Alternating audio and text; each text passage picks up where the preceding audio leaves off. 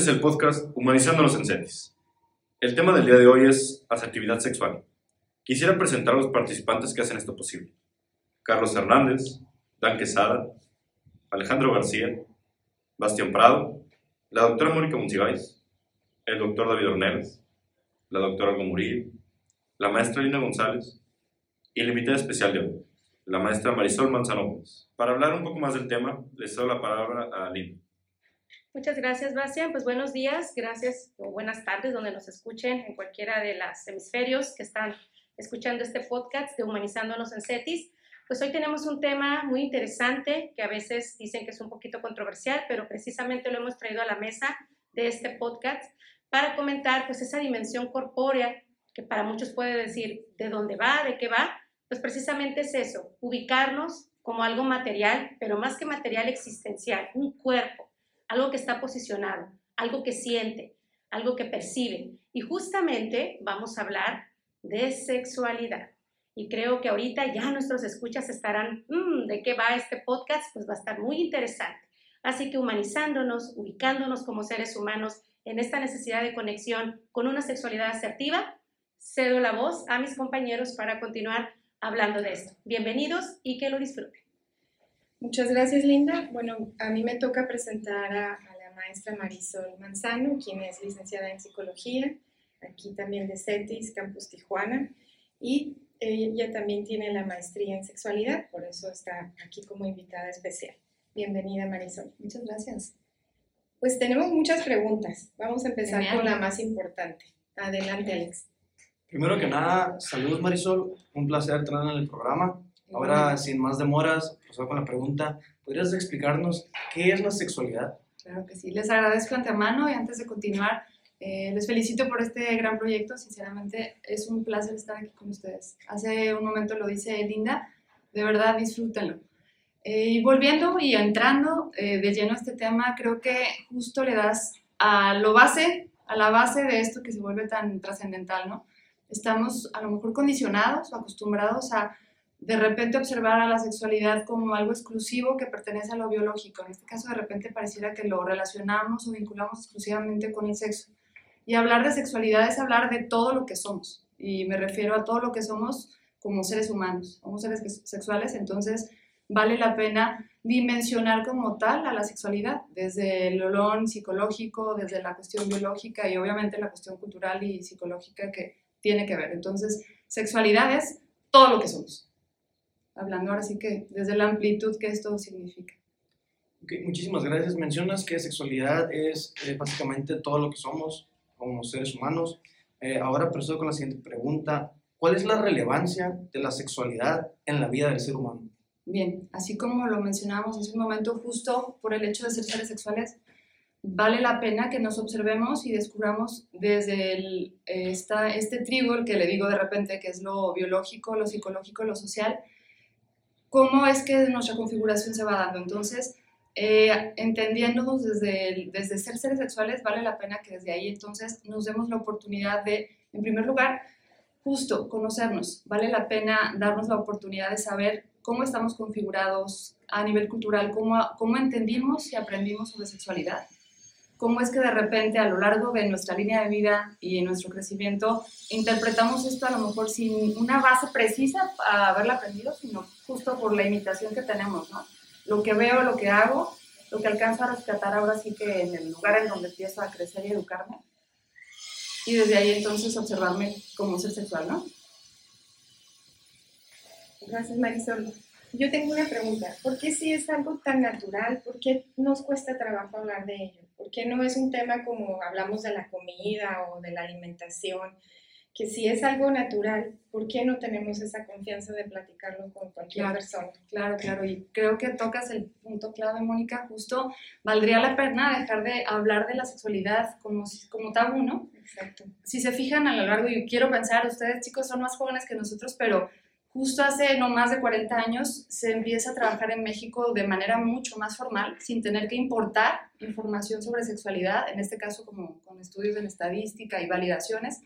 Ya el Instituto de Sexología en México este, se preocupa por empezar a estudiar lo que sucede en la población mexicana respecto a temas de sexualidad. Entonces, empezamos desde ahí a quitar, a derrumbar un poquito más el, tabú que significa esto, porque les digo, pareciera que hablar de sexualidad tiene que ver exclusivamente con cuestiones biológicas, solamente sexo, y no es así.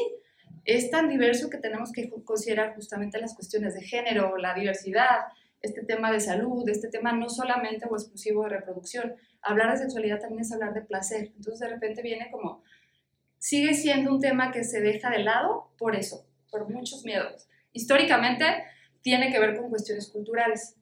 Ya no quiero decir religión, sino más bien ideologías que de repente siguen siendo ya heredadas, ni siquiera, ni siquiera ya, ya están vigentes, pero como no les hemos dado atención, ni siquiera hemos tenido oportunidad de actualizarnos. Entonces, por ideología, se sigue dejando a la sexualidad como el tema con el que pueda controlar o, culturizar a la gran mayoría de la población, entonces mejor no hablo de ello.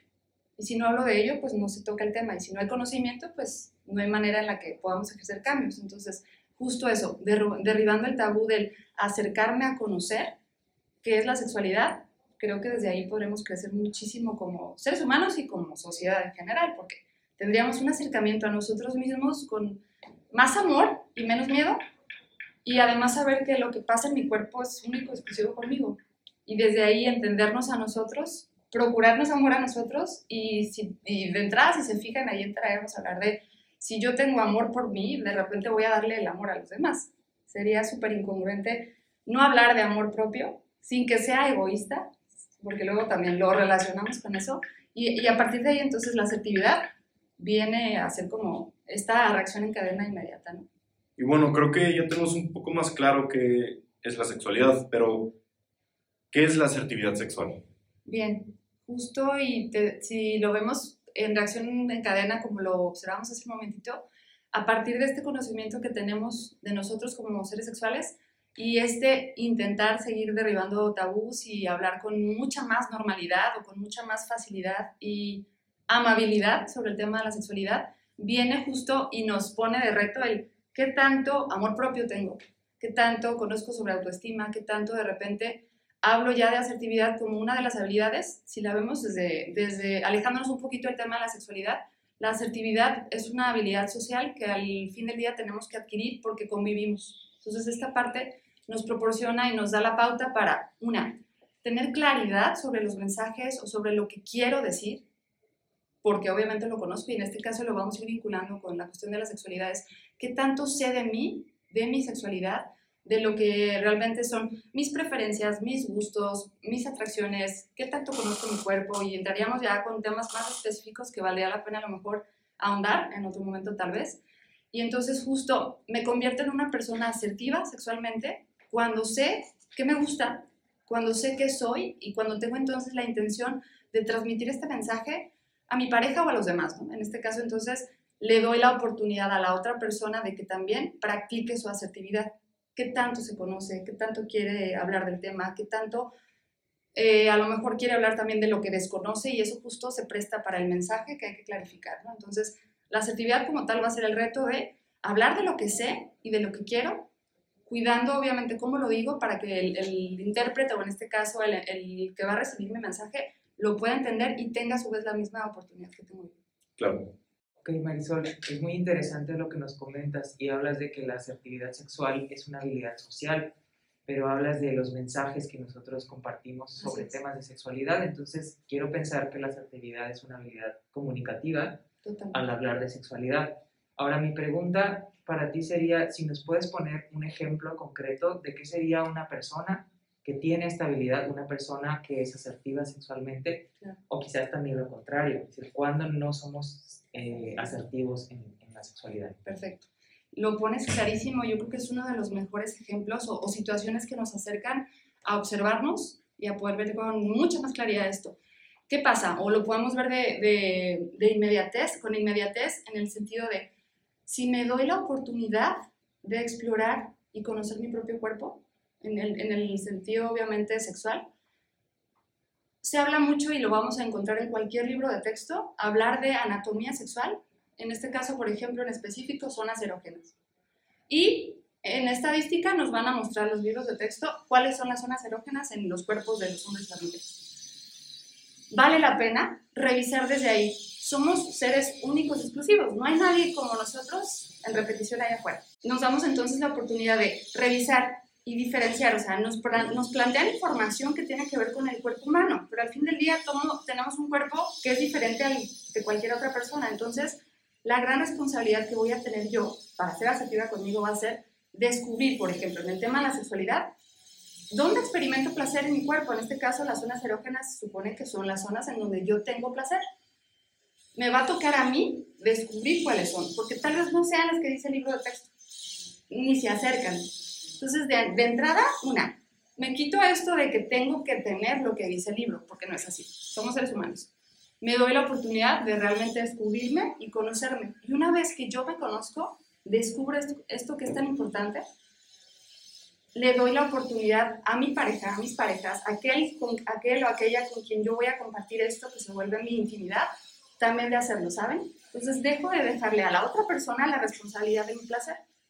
Porque hay muchísimos casos en donde hay insatisfacción sexual porque mi pareja no logra hacerme sentir nada. A ver, a ver, algo. Aquí viene una alerta súper interesante.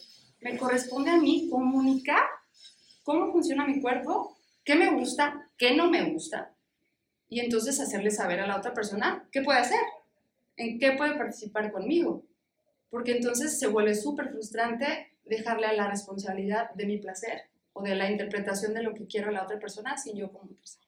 Entonces, si se fijan, a veces asumimos que porque ya somos adultos y practicamos nuestra sexualidad, la otra persona tiene que saber que me gusta. Y no es así. A veces tenemos dificultad para saber nosotros mismos qué nos agrada. Entonces, desde ahí, si rompo mitos y para conmigo mismo, voy a tener oportunidad justamente de compartirlo con los demás. ¿no? sé si queda claro el ejemplo, justo, maestro. A mí me queda bastante claro, espero que a todos los que nos están escuchando nos haya quedado claro.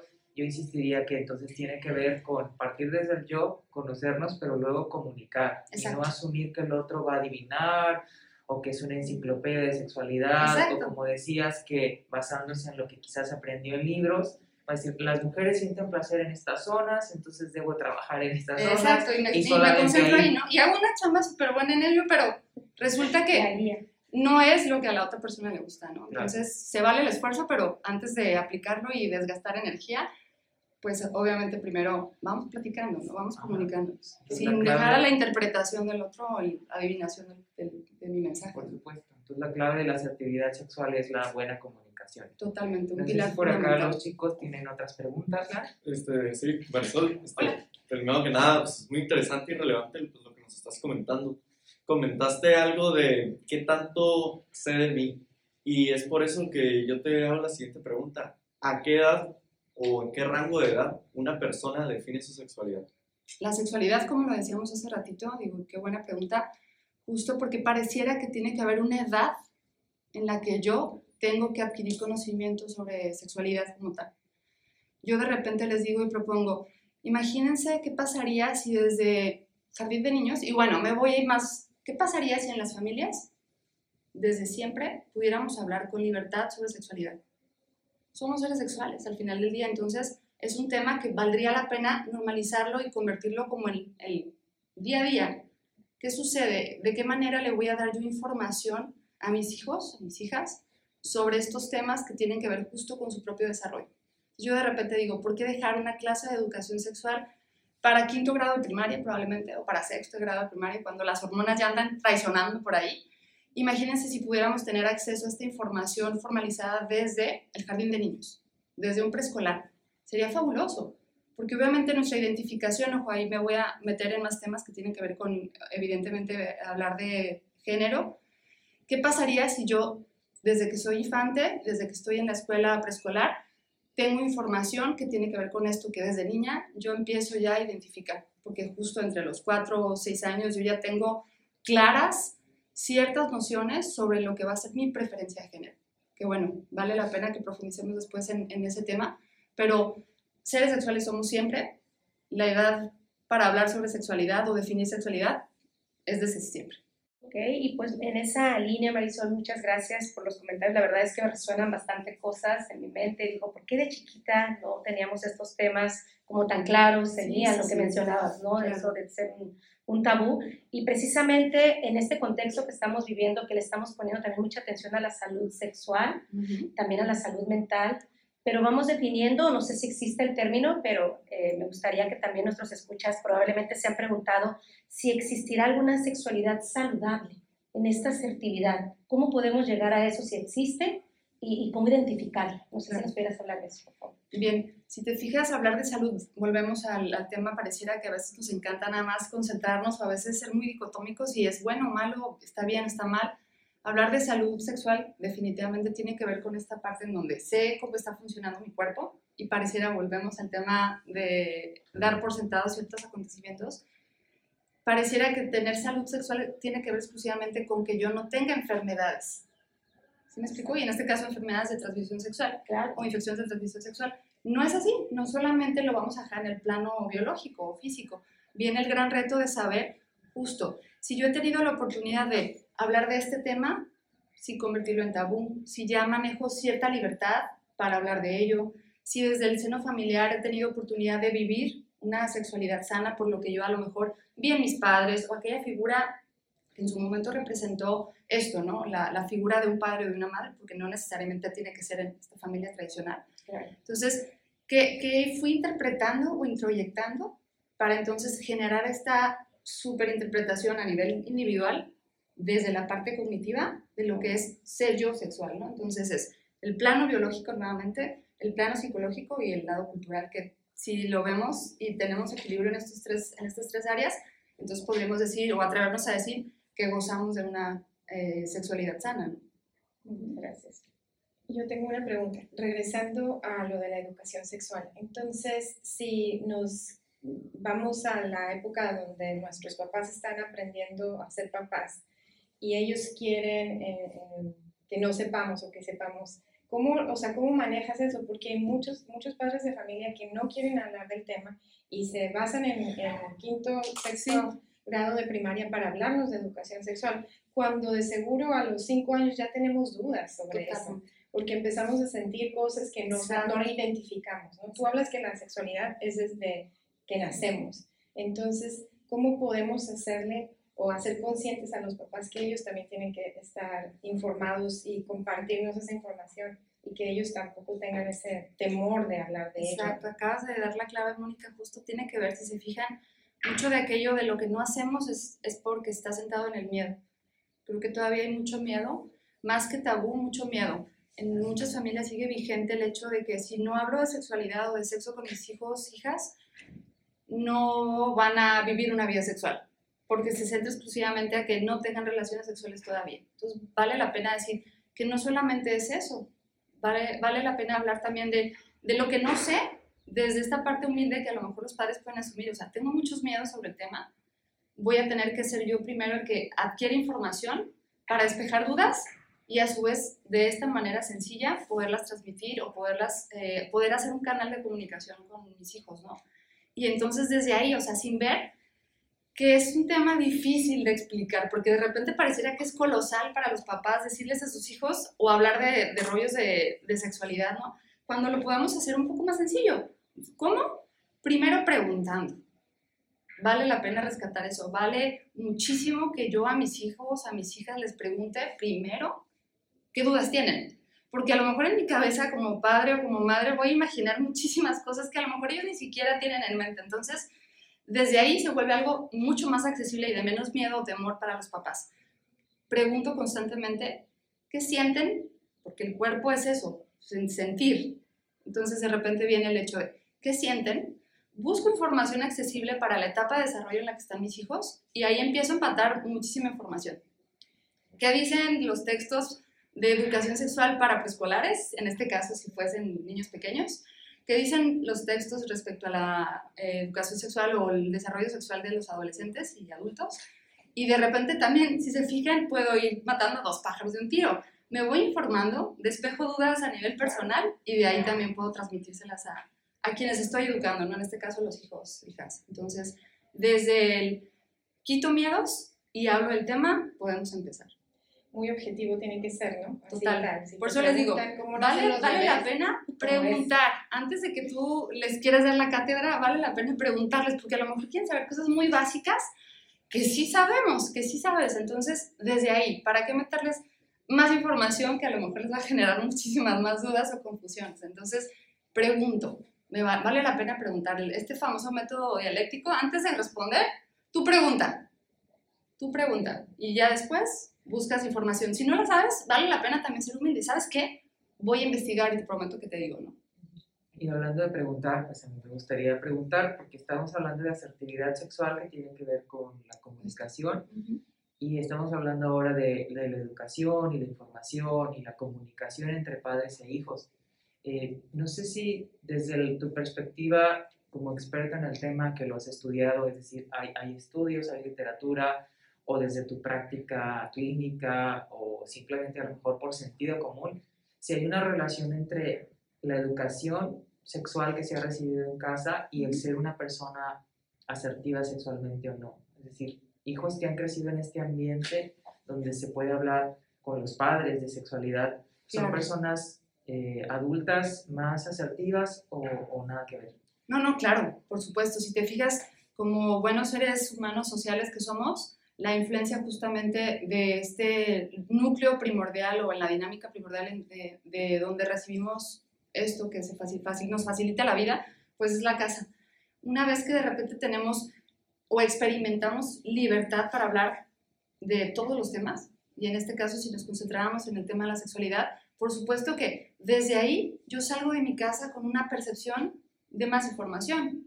Ojo, a lo mejor no es exactamente la que tengo que saber, pero ya tengo el preámbulo o la base bien establecida para entonces saber a quién preguntarles, dirigirme a profesionales que a lo mejor conocen más, investigar con mucha más claridad y puntualidad ahora que tenemos medios electrónicos a la orden de un clic. Entonces, de repente, si yo ya tengo en este cimiento que es mi casa información en libertad, voy a poder ser mucho más objetiva a la hora de investigar o preguntar allá afuera, ¿no? En, en un lugar que ya no es mi casa. Entonces sí, sí nos convierte en personas mucho más seguras, con, un, con una interpretación de nosotros mismos, a lo mejor de más amor, y esta sensación de libertad y menos miedo que nos permite preguntar.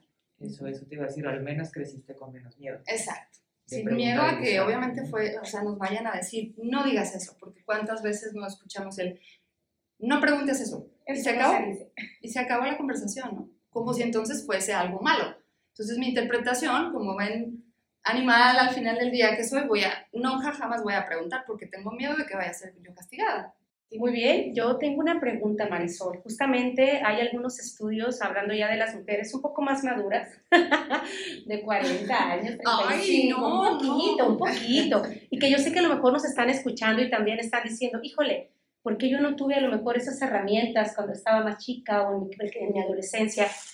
Eh, hay estudios que, que dicen que muchas mujeres, incluso cuando llegan a esta sexualidad ya consciente, después de años de matrimonio, de una relación, se encuentran que no tienen asertividad. Claro.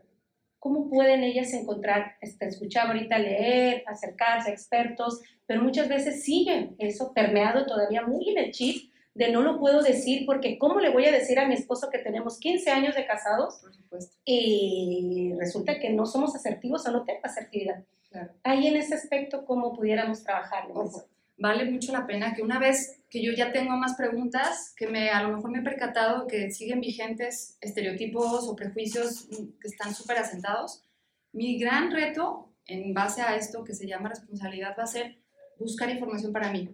¿Qué tiene que ver también esto? Ir a terapia. La verdad, vale la pena. Ese es otro tema tabú que sigue vigente en nuestra cultura como mexicanos. Pareciera que ir a terapia es exclusivo para cuando tengo problemas o algo me está molestando a nivel emocional.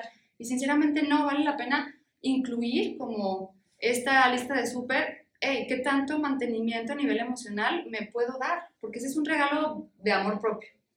¿Qué tanto puedo yo despejar mis dudas, mis miedos o mis temores? O poner en práctica, porque yo les digo desde, desde mi consultorio, este es un laboratorio afectivo exclusivo. Aquí vale la pena poner en práctica muchas cosas que allá afuera no puedo hacer o de las cuales no puedo hablar. Entonces, ir a terapia podría ser uno de los... Si yo ya investigué, ya tengo textos a la mano, ya tengo información que me ha servido, pero me falta algo más, muy probablemente un, una- un apoyo profesional exclusivo puede ser buenísimo.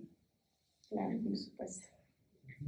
Pues es un tema definitivamente no solo relevante, sino amplísimo. Amplio, mucho. Y no sé si estamos de acuerdo en el equipo que nos encantaría que volvieras, Marisol, para seguir hablando sobre otras facetas de la sexualidad humana. Yo feliz y agradecida, claro que sí, por supuesto. Me encanta. Creo que a nosotros y a nuestros oyentes ya nos quedó más claro lo relacionado a la, a la sexualidad.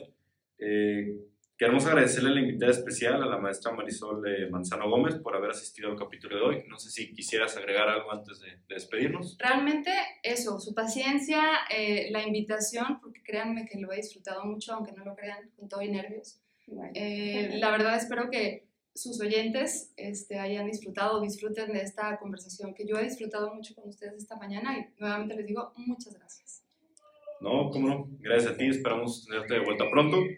Quisiera agradecer también a los oyentes que nos están escuchando hoy en el podcast Humanizando los Encetis e invitarlos al siguiente episodio en el que trataremos el tema de diversidad sexual e identidad de género. Muchas gracias.